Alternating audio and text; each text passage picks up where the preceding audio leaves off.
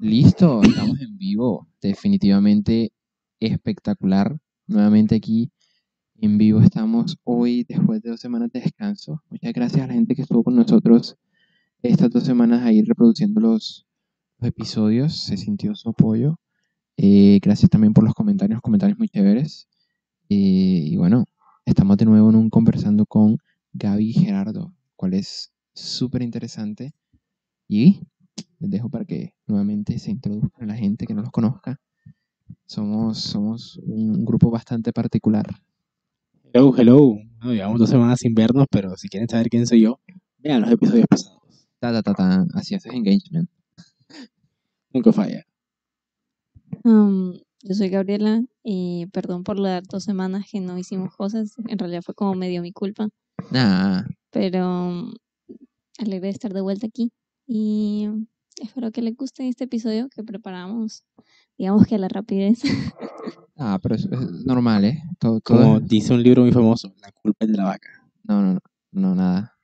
Eh, de verdad que espectacular estar de nuevo por acá porque creo que esta es una de las secciones que más disfruto de, del, del, del podcast, porque bueno, hablamos un poquito de, de la cultura pop y encima es muy chévere disfrutar de, de, en este caso, como estarán viendo aquí atrás de nosotros en el televisor y allá en, en la transmisión misma, Your Name, película que salió en 2015. 16.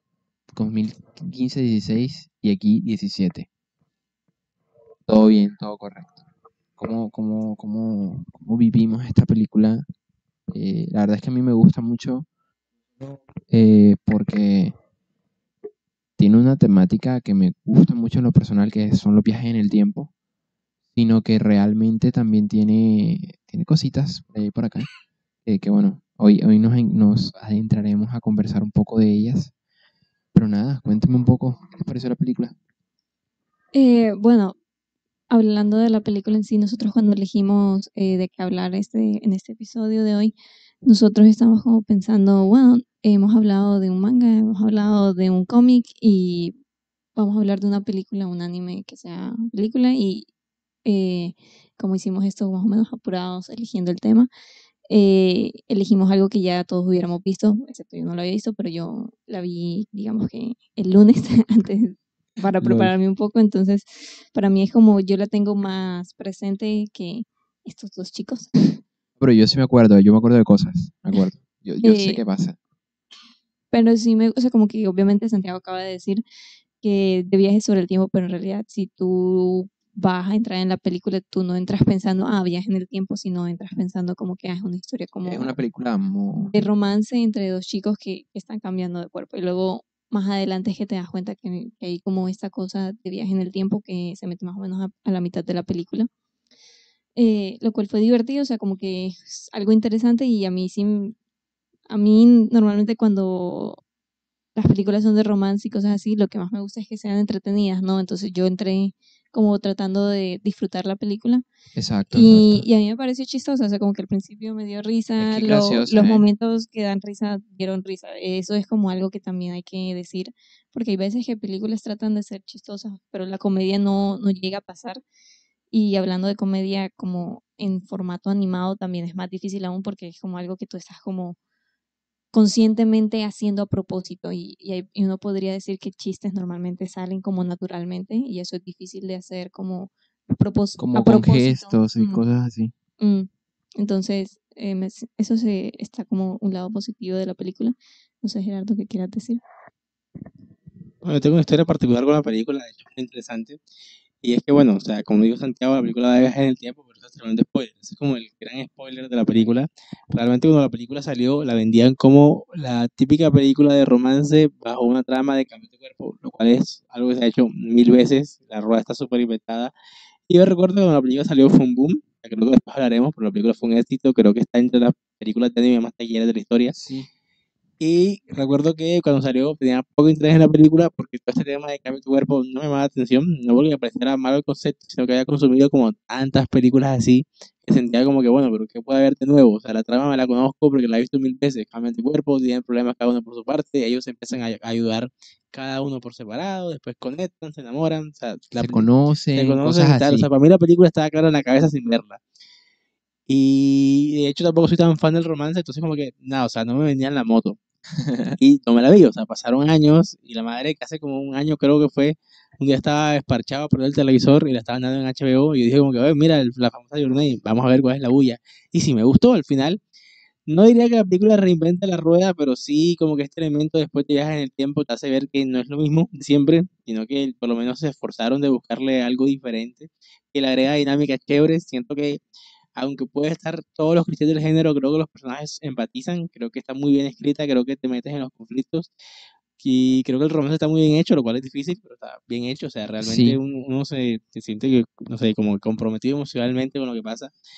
Y es muy bueno, o sea, el clima es muy bueno, o sea, sobre todo por ese tipo de películas que los climas no no, no tienden a hacer la gran cosa. Aquí sí hay un clima que realmente te pone en tensión y es muy chévere el plot twist, te cambia la película, o sea, realmente si te está gustando, cuando hay el plot twist de repente es como que, wow, esto de repente subió de nivel. Sí, como que hay un cambio muy como Sí. desde adentro. Sí, sí, hasta el tono de la película, todo sientes como que sube de, de, de esferas.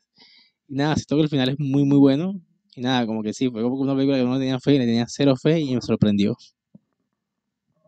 Bueno, otra cosa que a mí me gustó bastante de la película, que fue algo que ya hemos, con- ya yo conversé con ellos dos, eh, fue como toda esta parte de la cultura japonesa que se muestra a través de la película. O sea, uno podría decir de todo lo que hemos dicho como medio de sinopsis de la película y medio recontando de la película hasta Medio ahora. spoiler. O sea, me- sí, para los que no la hayan visto, más o menos suena Es que es bastante... difícil porque es que Your Name, eh, bueno, Kimi no Na wa en últimas, eh, eh, fue muy conocida, muy taquillera. Mm, bueno, eh, ¿por dónde estaba yo? Ah, eh, si tú estás oyendo esto y no sabes nada de la película, uno pensaría como, ah, suena algo que podría estar en cualquier cultura, puede estar en como cualquier ámbito, en cualquier país, o sea, dos personas cambian cuerpo, hay un viaje en el tiempo y se enamoran, ya, o sea, como que eso más o menos, eso es lo que hemos dicho y eso podría pasar en cualquier parte, pero la película se centra bastante como en envolverlo dentro de la cultura japonesa y se siente porque estos dos chicos que cambian cuerpo, o sea, el chico vive en Japón, Tokio, o sea, Tokio, vive sí. en toda la ciudad, vive como, eh, bueno, cualquier persona que vive en su ci- ciudad sabe que es bastante diferente a cómo se vive en un pueblo. Y en Japón se siente aún más la diferencia, diría yo, y esto lo muestra la película, porque está como bastante más arraigado en las tradiciones. y en cambio en la ciudad de pronto no se sienta tanto esa, ese sentimiento de, tradición que hay como en el shintoísmo, que lo hablamos cuando estuvimos en, en el episodio de Death Note, que hablamos que Japón tenía esta religión que es de seguir a los dioses, que es como espíritus más, o sea, dioses que son de la naturaleza. O sea, como que no era un dios en particular, o sea, no era solo un dios, sino son varios los que existen en general.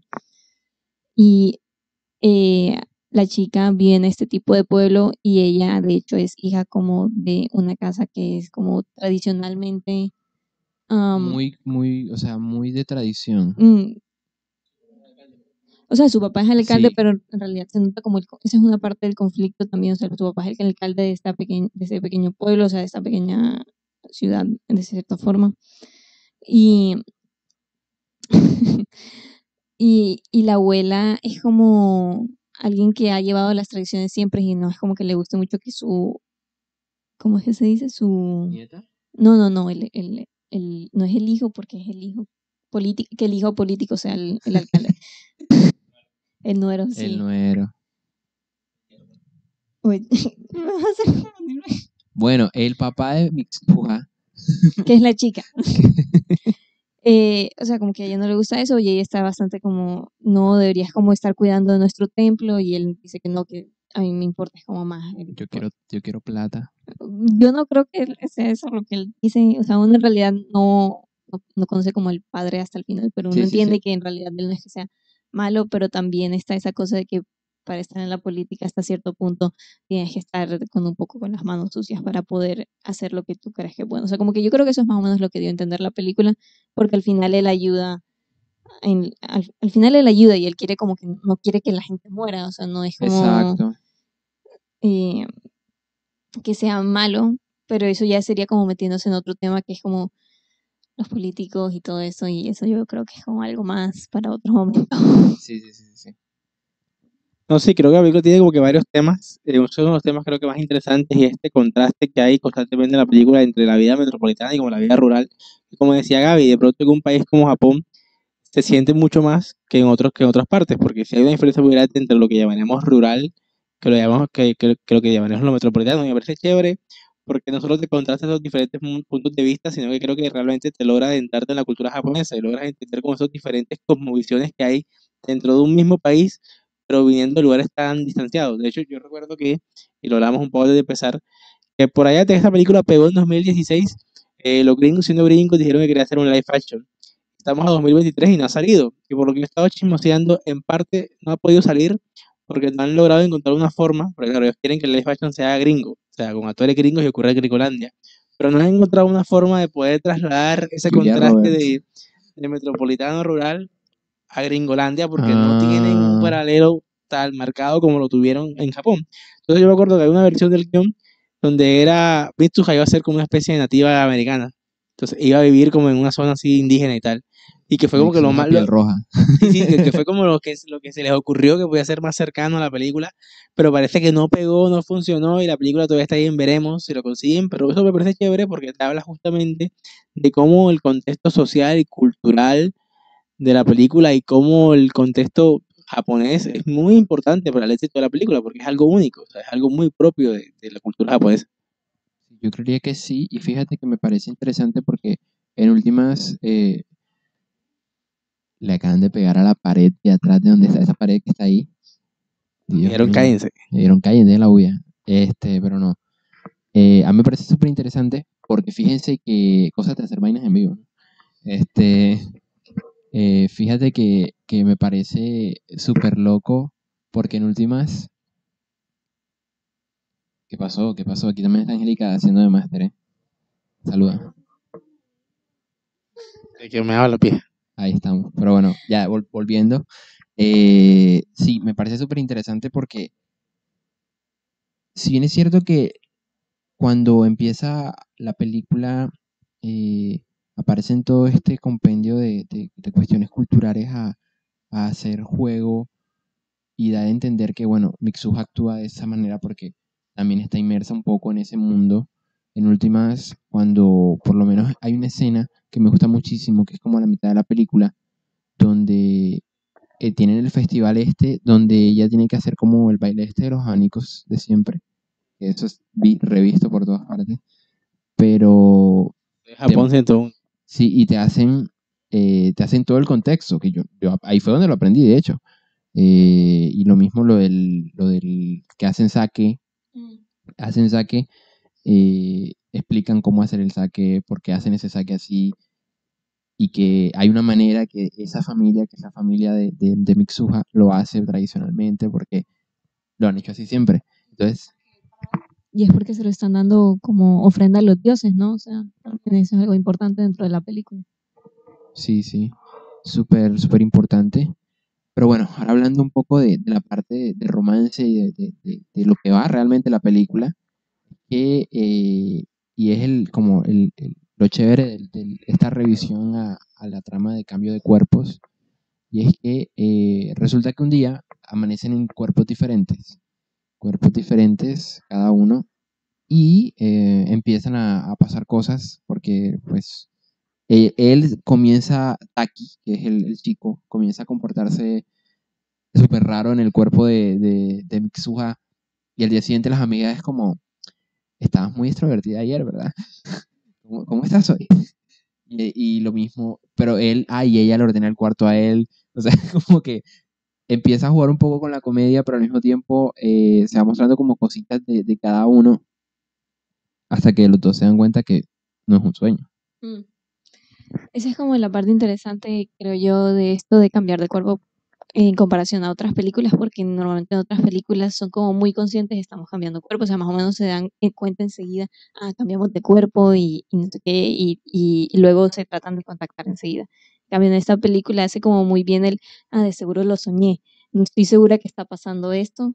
Y luego uno como, como, como audiencia también no está como totalmente seguro porque no nos dicen enseguida, ah, es que cambiaron de cuerpo, sino que uno más o menos entiende, como entienden los personajes, que algo raro está pasando y luego como que, ah, es que cambiaron de cuerpo.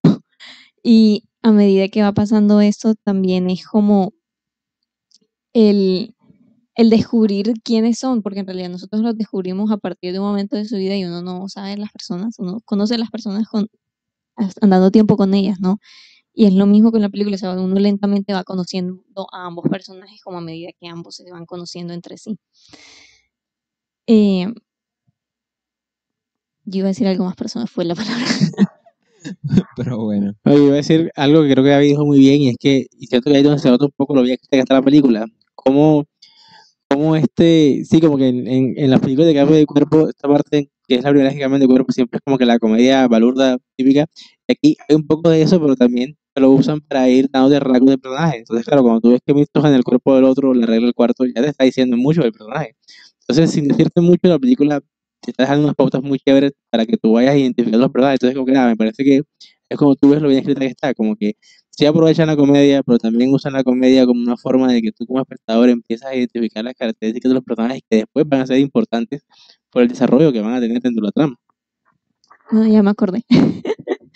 eh, lo que yo iba a continuar diciendo es que otra parte interesante de este cambio de cuerpo que es como único de la película, creo, me pueden corregir después si me dicen si hay como otra película que sea así, eh, en realidad ellos olvidan que cambian de cuerpo al final, o sea, como que ellos no, y luego uno se entera de que la familia de Mitsuha ha tenido como esta cosa de que ha sido para ellos normal en, su, en algún tiempo en su niñez soñar con otra persona y lo dicen así como yo soñé con la vida de alguien más, o sea, es algo interesante y tú, porque estás diciendo como soñar en el sentido de tú sueñas, pero tú hay veces que te olvidas de tus sueños, tú los puedes recordar en el momento, los puedes despertar cuando, cuando te despiertas, los puedes hasta contar y luego te puedes ir olvidando de ellos lentamente y no recordarlos tan vividamente o olvidarte de ellos completamente.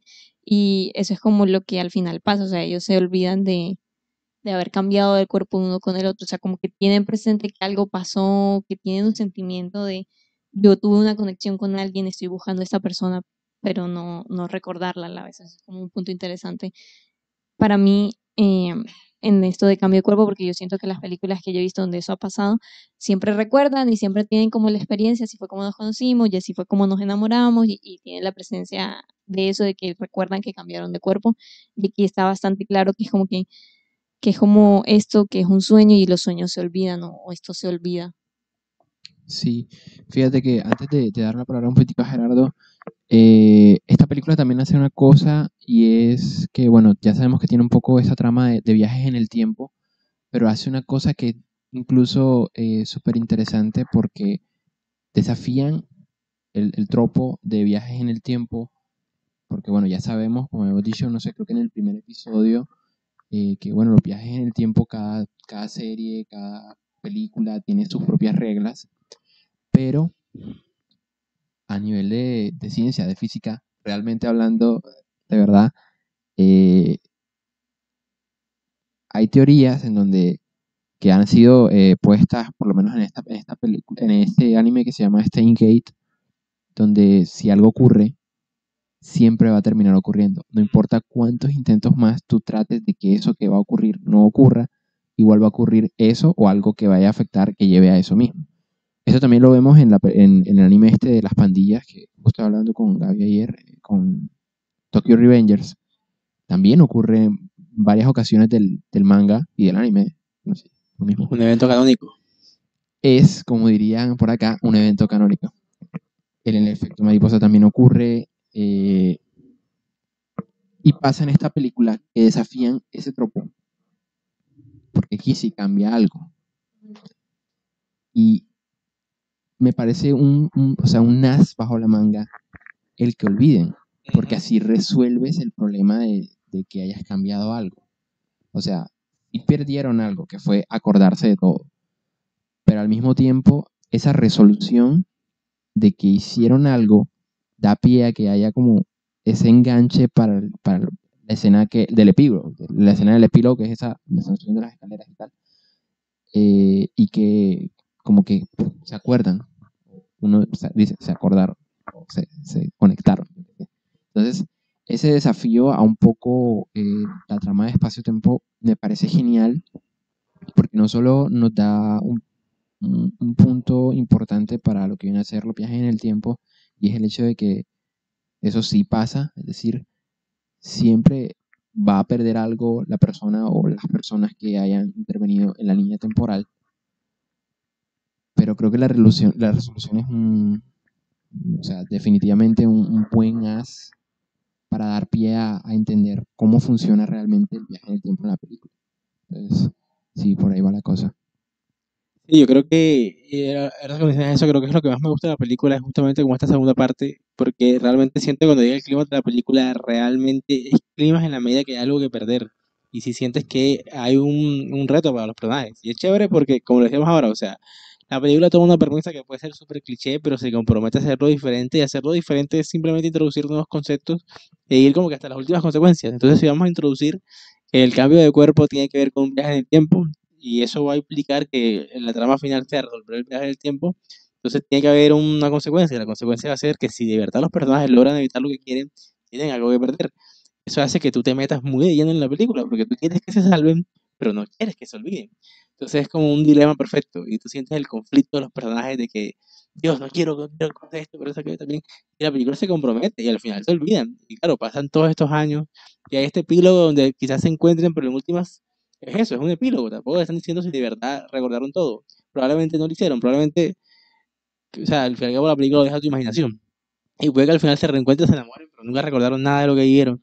Y es chévere, me gusta eso, me gusta que la película se comprometa, que llegue como hasta las consecuencias de lo que introduce, que eso le dé una dinámica que, como decía Gaby, no he visto yo en otras películas de, de cambios de cuerpo, o sea, realmente le, le- le da un nuevo tipo de oxígeno y me gusta que no, o sea, no se acobardaron, o sea, de verdad se arriesgaron y dijeron, vamos hasta lo último.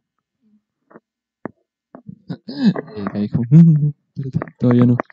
Eh, sí, fíjate que me parece súper interesante eso también, porque eh, no solo esa introducción de nuevos conceptos que creen una trama interesante, sino que realmente eh, la forma como hacen todo me parece súper chévere, porque fíjate que incluso la forma como contactan, eh, para darle un poco de contexto a la gente, eh, Mitsuha está, no, no es un cambio, eh, eso es interesante porque no, es el típico cambio de cuerpo que, y en este caso introduce el, problema del dilema temporal, porque no es, no están en o sea, ni siquiera es, no, está un mes atrás, está como cinco años atrás. ¿Tres? Como un, un cambio intertemporal de conciencia. Exacto. Entonces, eh, imagínate tú pensar cómo, cómo sostienes esa trama. Mm. Porque el problema está, yo creo, en, listo, solucionaste que ellos no se pueden encontrar hoy porque pasó algo, y ahí sí no vamos a hacer spoiler, pasó algo y ellos no se pueden encontrar.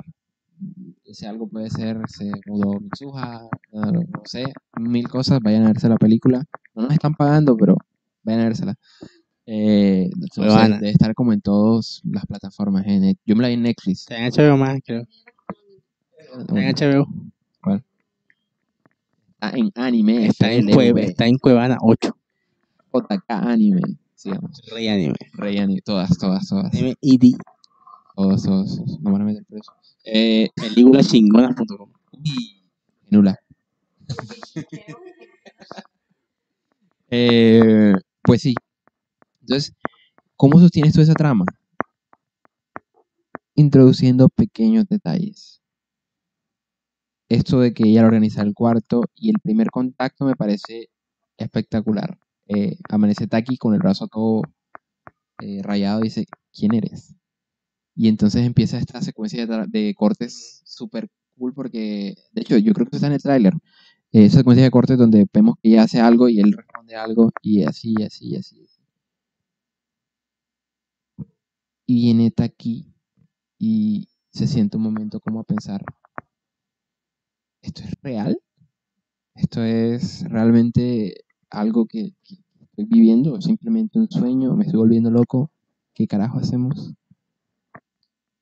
Y Suzuha del otro lado, ve- Mitsuha, del otro lado, viviendo mil cosas que, que eran como de su día a día, pero sin saber nada de lo que se avecinaba. Y justo ese momento cuando este Taki enti- se entera, pues yo creo que eh, se rompe, se rompe la película, muy loca.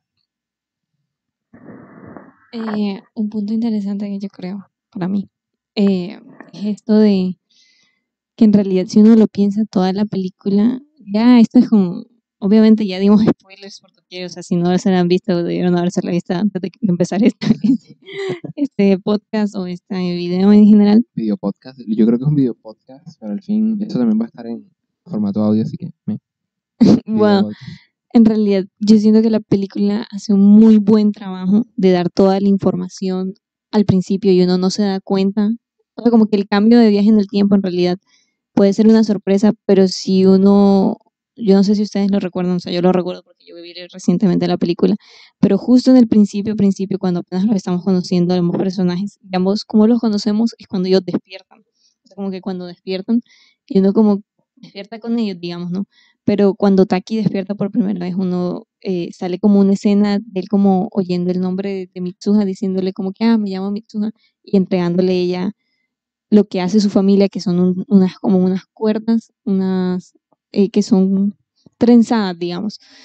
Y él siempre la utiliza como de, de manilla. Y uno no se da cuenta de eso en ningún punto, sino como hasta el momento en que uno se da cuenta, ah, están, que se lo dio Mitsuha en el pasado de él, que para ella era su presente. En, en- en básicamente toda la película era su presente, pero el pasado de él hace tres años y, él, y ella cuando se lo da tiene como este momento de que ah, no me reconoce, no, de pronto no, sabe era real, soy. no sabe quién soy, pero ¿cómo iba a saber si era para él tres años antes de que la conociera? Es como este momento, pero, este, pero la película lo muestra en el principio y uno no se da cuenta sino como cuando lo recuerda después. Y también todas estas como frases, oraciones que son japonesas que involucran como lo- el viaje en el tiempo o explicando el por qué se puede ser posible el viaje en el tiempo, eh, son explicados también dentro de la misma película sin ser como salido de contexto de que por qué están explicando esto. Exacto, como que capaz cuando la abuela, la abuela, yo creo que la abuela es el personaje que más... que explica el- la conexión. Ajá, pero eso tiene sentido en el contexto porque ella te está explicando a sus nietas, esto es lo que hacemos, esta es nuestra tradición, esto es lo que nosotros estamos haciendo en ese momento y, es, y tiene sentido que lo explique. O sea, como que dentro de la misma historia tiene sentido que lo explique, no es como algo difícil para mí imaginar como, no, ella se puso a explicar todo esto porque sí. Es como cuando, eh, sí, es que hay, hay momentos donde tú estás viendo una película y dices, es que está forzadísimo que esta persona esté...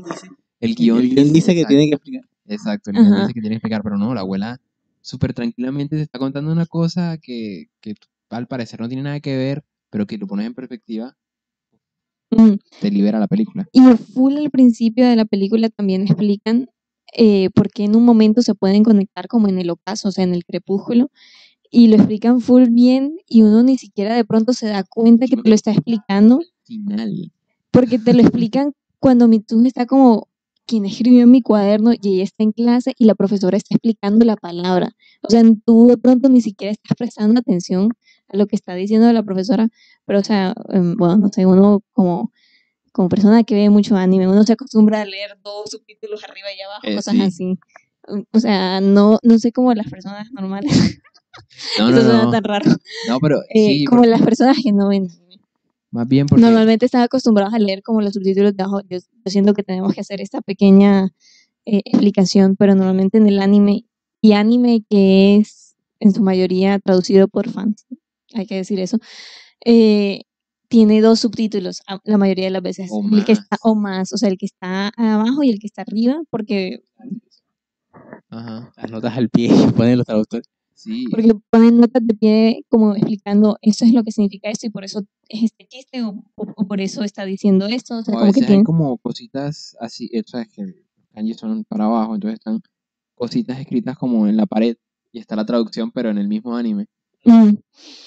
Eso, y también yo siento que en anime normalmente pasa esto como en las series de, digamos, de América o películas que normalmente a veces, o sea, es más entendible porque es como escrito en diálogo y es escrito de una forma que la audiencia lo puede entender bien, que es como nadie está hablando encima del otro. O sea, hay películas que son lo contrario de eso, que tratan de ser como lo más reales posibles en la vida real. O sea, son, son como lo que estamos haciendo ahora. Nosotros no estamos tratando de hablar encima del otro, pero es más como por porque estamos en micrófono y tratamos de que nos estén escuchando ustedes. Pero normalmente cuando estamos conversando, nosotros hablamos encima del otro todo el tiempo. Exa- Exacto. Y el anime yo creo que hace eso bastante también. O sea, que hay muchas veces donde hay conversaciones dentro de las conversaciones. O sea, como que... O y por eso...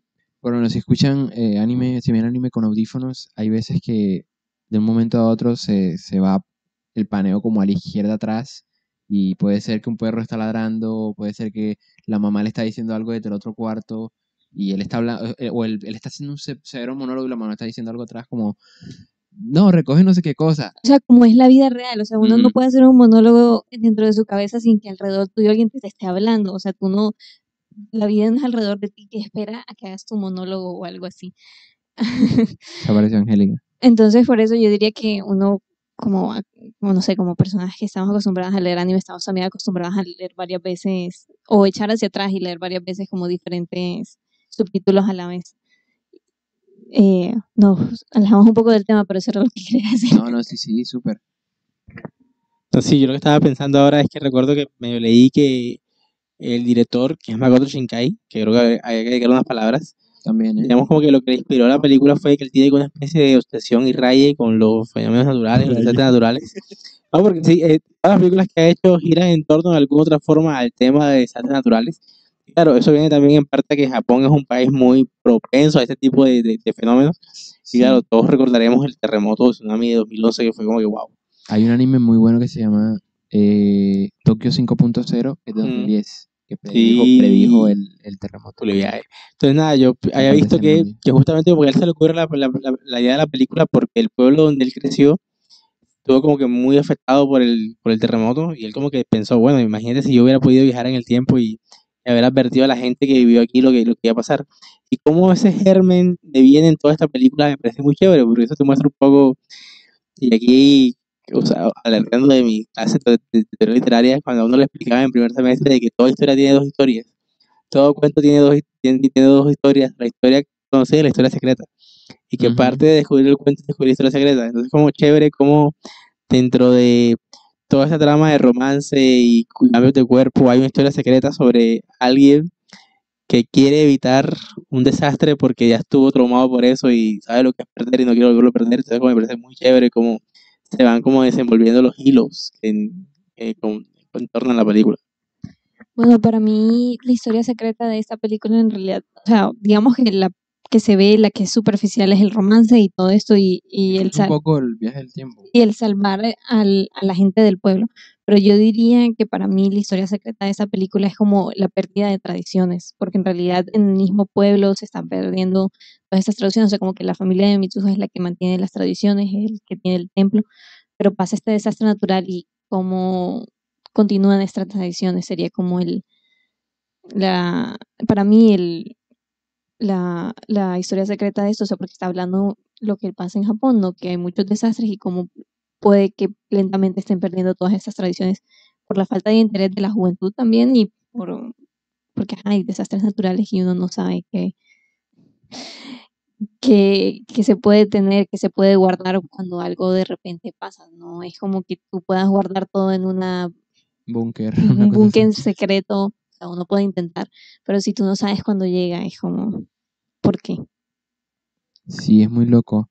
Fíjate que, eh, bueno, y, mi, teoría de la historia secreta, además, eh, un poco, además de la, pérdida de tradiciones y, y el, y el viaje en el tiempo, eh, me parece que la película quiere, no, o sea, quiere hablarnos directamente de contexto, porque ella no solo crea toda una, una amalgama de conceptos interesantes como los viajes en el tiempo, tradiciones, cultura, eh, Y si, si no se pone más meta como Gerardo, la historia del, del, del, Director. del director, sino que también eh, te regala como un paquete, un- como un, un cúmulo de, de experiencias que no, no- normalmente no encontrarías en, este, en esta trama, porque esta trama es comercial, es súper pop.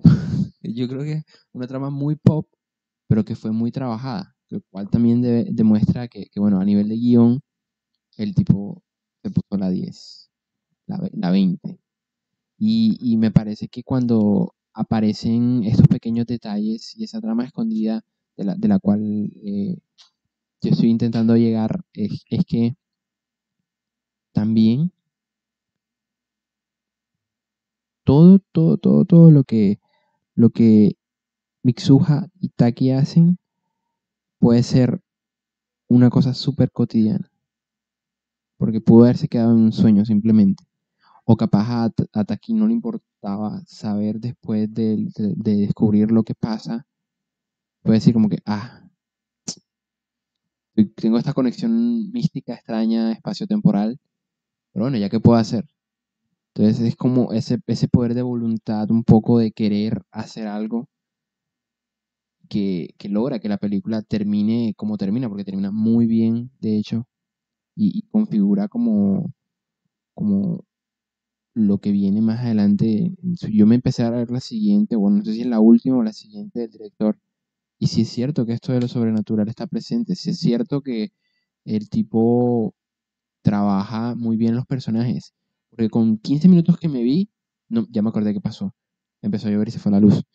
Y no me la pude terminar de ver porque se cayó internet. Soledad Moment. Eh, y, y esos 15 minutos que me vi, eh, ella es subiendo, ella, ella, la cosa del viaje en el tiempo, ella es como tirarse de un edificio, una cosa así, mientras llueve, una cosa así. Y el leitmotiv de ella, y llovió mientras se cayó. La estaba viendo en 5D, yo lo gente. entendí en En 5D. 5D. Eh, Agradezco la quinta dimensión. sí, eh, me bastaron para ver que era un buen personaje. Y los personajes de esta película, todos, y en especial creo que la mamá, la, ma- la, la abuela de ella, incluso la hermanita, también es, es muy chévere cuando hacen las canastas y eso es bacano. Lo que hacían. O sea, son como. Sí, sí, cierto. Eh, eh, me parece, no sé, Misuha, Misuha. Ah. Tujita. Eh, ahí está, ahí está. Pero bueno, sí, parece que eso es súper interesante al momento de, de centrarse en la película y es que los personajes no son planos, para nada planos. Creo que tienen un, un- unos leitmotiv muy chéveres. Muy.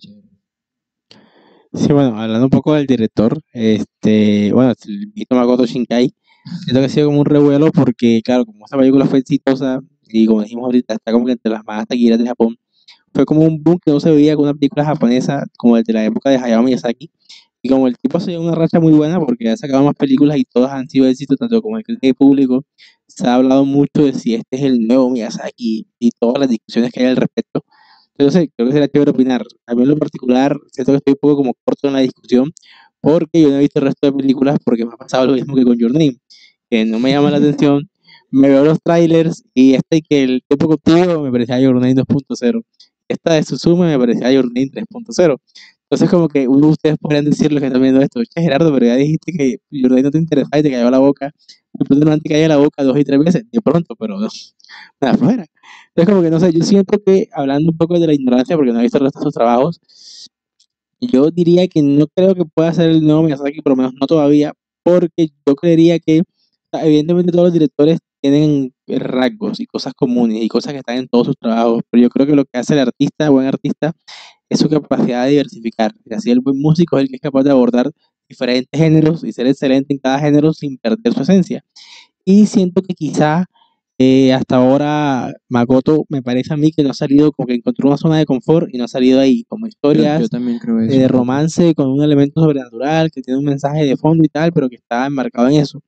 Y digo, insisto, estoy de ignorancia porque no me he sus últimos trabajos, pero me parece que cuando él logre como que romper un poco ese, esa zona de confort y logre explorar nuevas dinámicas y nuevos tipos de historias alejadas del romance o de lo sobrenatural y cosas así, pero que se mantengan en calidad. Ahí sí creo que quizás podremos hablar de un digno sucesor de Miyazaki, pero todavía no.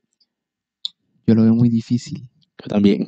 Pero porque Miyazaki no era solo Miyazaki, era Ghibli entero.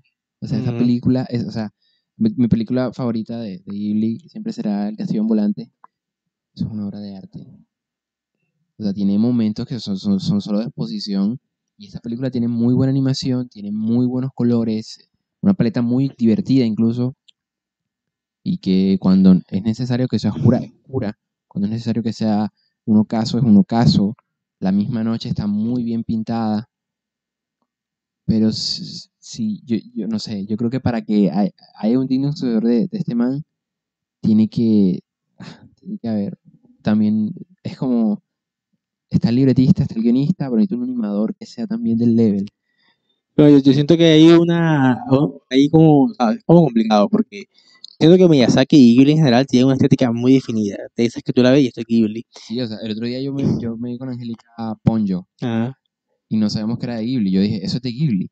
Y, Y la busqué y efectivamente, efectivamente, Ponyo. claro. Entonces como que el problema con Shinkai, y no quiero decir que las películas de Shinkai sean feas, porque no, está visualmente son No, hermosas. son lindas. Son, son, La- esta de la lluvia que yo digo, Sí. el tiempo contigo, creo que es esa. Eh, la, el agua es Sí. top. son visualmente hermosas, pero, y algo que contradictoria, son estéticamente bastante normativas. Sí, Son normales, sí, exacto. exacto, no, no es nada, o sea, se ve hermosa y todo lo que tú quieras, pero lo, por ejemplo, el diseño de los personajes sigue siendo diseño que encontrarías en cualquier anime de temporada. Entonces siento que también eso es como que algo donde, donde él le queda a deber Shinkai, no solo como que las películas se vean visualmente bien, sino encontrar una estética propia, que es muy difícil, muy difícil. Realmente sí, ¿eh? Realmente sí es, es, es difícil, es difícil, pero que al mismo tiempo yo creo que hay esperanza, hay esperanza porque, eh, bueno, está- no es tan viejo, no es tan viejo el señor.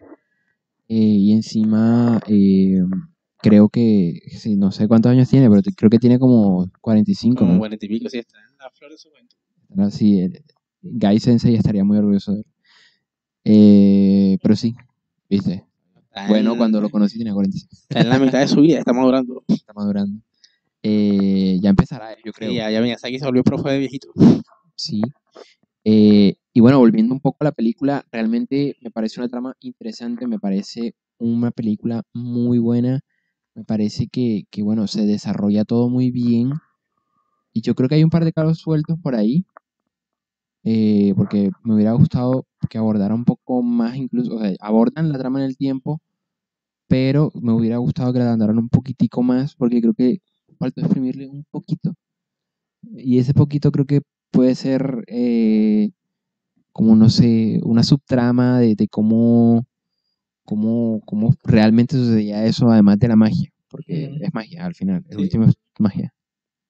Por lo menos la parte de la, de la familia, que, que el resto que, y si alguien le estaba pasando al mismo tiempo que ella, de- pues la hermanita, no sabemos, o sea, Your little name. Bueno, yo entendí más o menos que a todas como las primeras hijas o de pronto a todos los primeros hijos era lo que les pasaba de esa familia. O sea, así fue como lo entendí yo. No, no sé si es así o no. No, no, no me tomen como por, por lo que es. O sea, yo lo entendí así y yo entendí más o menos que era como en una época específica de su vida y que después lo olvidaba. O sea, porque en, el momento en que la abuela se da cuenta que ella cambió de cuerpo, le dice como, ah, tú estás soñando ahora. Yo también soñé con alguien en mi vida anterior, se me había olvidado y tu mamá también lo hizo en una época. O sea, como que no es, eh, no es algo como que, que se tenga muy presente porque al final como que todos en la familia lo olvidan, pero también tienen como consciente de que lo hicieron. muy loco. Siento que al final, como que en últimas, eh, esto no es de ficción, sino que es fantasía. Entonces, como que el viaje del tiempo, como que no busca ser racional, porque siento que no es. O sea, sí es un elemento importante de la película, pero no es importante por el elemento en sí, sino simplemente por cómo mueve la trama. Entonces, sí, siento que la película te dice, mira, esto es fantasía, y en últimas la fantasía no se explica, la fantasía se vive. Entonces, vive la fantasía. Y siento que va muy afín con todo este tema de la película, de las culturas, las tradiciones japonesas. Definitivamente, ¿eh? Yo creo que Rain, Kimi no wa es una super película en líneas generales. Sí. Eh, tiene entretenimiento, tiene amor, romance. Una- un elemento que no hemos hablado y que vale la pena comentar es que tiene una muy buena banda sonora. También. Eso también fue un, creo que fue muy clave en su éxito. Y no la nominaron a algo de un premio por eso. Sí, sí. Que sí. Eso sí, Sí. ganó un Ganó de todo. de ¿Qué no? Que no ganó. Fue muy taquillera. Yo creo que Sí. vamos a hablar de eso casi ya ahora para, para finalizar. Y es que realmente tuvo una aceptación aquí en, en Occidente muy buena. Sí, Muy buena. Y de hecho, merecida. el- o sea, de hecho, miren que la portada que tienen aquí, bueno, que tienen ustedes allá de frente, eh, es Your Name. Y todo el mundo la conoce como Your Name. Ujú. Pero el, el nombre es Kimi no. ¿Cuál es su nombre? ¿Y, y qué pasa? Pasa que, que cuando ocurren estas deconstrucciones así, eh, es como, tú sabes que, no sé en qué fue, ah, Dragon Ball Z Broly. Ujú. Tú sabes que ya estrenaron primero en Latinoamérica en Japón. O sea, y, y mira que Dragon Ball Z, no, Dragon Ball Super Broly, es que es, eh, fue un boom. Y eso fue literalmente lo que hizo que Dragon Ball Super existiera, el recibimiento de Dragon Ball Sup- Super Broly. Entonces como que, eh, no sé, cuando, apa- a- cuando se hace esa globalización mediática, porque al final es mediática, eh, se tapía a cosas muy chéveres, cosas muy Ujú. chéveres. Y en este caso, pues Your Name, sabemos que está haciendo el live action, pero Pero eso no sabemos cuándo saldrá ni nada. O sea, Ajá. de eso no tenemos información. no tenemos info. Y tampoco le tenemos mucha fe. Yo, bueno, no sé, porque yo me vi el, yo creo que de pronto esta la hablaremos un día, que es eh, Quiero comerme tu páncreas. Esa sí, full romance, ¿eh? Full romance, es como parecía por como a las 3, 4 de la tarde y dormir después. Eh, pero es muy buena también, tiene un, una premisa muy chévere ahí. Eh, tiene un live action y es muy bueno, no sé. Eh, bueno, no sé, ya que más o menos estamos cerrando, podemos hacer como, digamos, una recapitulación de todos los episodios que hemos hecho. O sea, más o menos hemos tratado de darles ciertas variedades. O sea, como que nosotros empezamos como dándoles es- las diferencias entre cada cosa, entre cómics, manga, webtoons, eh, mangua, manhwa, todo esto. Pero nada más hemos como, el, luego el siguiente episodio sí fue un manga específico, uno que fue bastante famoso, que fue Death Note, y después de esto tratamos de tener un cómic, y con este tratamos de ir a anime eh, slash una película, o sea, tratamos Sí. de, de tener como en este episodio para ustedes como una película, un anime. Digamos que hasta ahora eh, nos hemos centrado, digamos, como en Japón, no sé si sería como interesante eh, para un futuro episodio ir como más hacia Corea o, o China como con un webtoon o con un Sí, yo digo que la próxima hagamos un webtoon. Y de- no sé, también podríamos hacer un pequeño anime, porque esta es una película y se parece bastante, pero un anime para mí es como Un- con un anime- episodios. un anime con el formato de, De dos episodios de ya. temporada, exacto. Porque, bueno, de uno que tiene 51, 52, son de, es un jalón. O sea, cuando no existía el formato. que eso es como un. No, los otros son 700, 720. O One Piece. Oh, no, One Piece ya. O sea, como que hay diferentes tipos de animes, pero hay unos que ya están terminados que yo diría como que sería chévere de pronto hablar de. Sí, un día que hablemos de viaje en el tiempo hay que traer a Steins Gate, definitivamente. No te lo he visto, te lo he visto. Pero yo estaba como tratando de pensar como algo que un género que no hubiéramos dado, porque más o menos ya dimos, digamos que como suspenso, horror, algo de, y ahora hicimos romance. Sería como interesante tener otro, digamos que no hemos hecho mucha acción, pero digamos que Death Note podría ser un poco acción, pero es más, No, no, de exa- es de- más, pen- detective. sí, es más, novela- ¿Cómo se llama? Shonen. Hablar de shonen. De shonen. Bueno, no sé. Pero eh, sí sería interesante, bueno, la gente, como siempre, sus comentarios son agradecidos. Ustedes comentan más por Spotify que por YouTube, pero bueno. Yo, yo- mi, mi racionalidad sería escribir en YouTube, pero comenten donde quieran. Recuerden que comenten. Exacto, para nosotros a ir avisando. Eh, pero bueno, nosotros nos iremos abriendo a ya sea que ustedes. Corea o, O China. o China o Taiwán. O volvemos a Estados Unidos, o a Francia, o Bélgica. Ajá. Eh, en no eso. sé, buscaremos algo de aquí, aunque tendremos que buscar. No, ¿sabes algo. qué, qué podemos hacer? Hacer un paralelo después. Después de que terminemos con hacer esta rondita por allá por, por, por Oriente, eh, hacer un paralelo por acá. Porque también hay, Mm. hay cartoon acá muy bueno. Mm, Entonces podríamos hablar de Hora de Aventura, de mis caricaturas favoritas. O, También, no sé, Como varios, eh, un show más. Y hablemos de un show más. varios dibujantes de aquí, o sea, varios, o sea, varios, como los que salen en los periódicos, o sea, como que obviamente ya no están, pero por ejemplo Matilde y todo esto siempre sí. Sí, por supuesto, por supuesto. A Angélica le encantaría eso. Yo, este, para el capítulo de Madila, va a traer a Angélica. Me Me- encantaría. Algo ligero me parece que mi filósofa favorita se llama Matilda. Mafalda. Más falda. Pero bueno, mi querida gente, y yo creo que yo también me enganché con Matilde, pero es con M. No, me falta, me falta. Eh, mi gente, de verdad, un placer pasar este ratico con ustedes. Eh, se pasó muy bueno, yo creo que se pasó bueno. Me gustó, me gustó el episodio, me gustó como siempre. Recuerden tu nombre. Eh, ¿el ¿Nombre de quién? Ah, usted. Ah, sí, sí, ya, ya lo voy a decir. su- piensa, piensa. Ya, ya lo voy a decir. Eh, pero no. Eh, antes de eso, eh, muchísimas gracias por quedarte hasta acá. Eh, como siempre, un placer, un placer hacer estos episodios para ustedes. Me gusta mucho.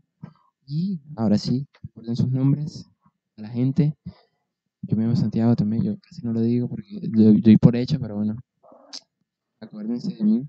Yo soy Ajá. Santiago. Me llamo Gerardo, no lo olviden. No se le borra la memoria. No se le borra la memoria. Bueno, yo soy Gabriela, ya yo lo había dicho al principio. Y como siempre está en el título, es conversación con Gerardo y Gaby, pero mi nombre es Gabriela. Bueno, Gaby. ahí está. Voy a cambiar. la bebé. No, no, no, no. Eso es mentira. Este, voy a cambiar, voy a poner ahora conversando con Gabriel y Gerardo. Me gusta, me gusta, me gusta. Títulos largos, sí, señor. Eh,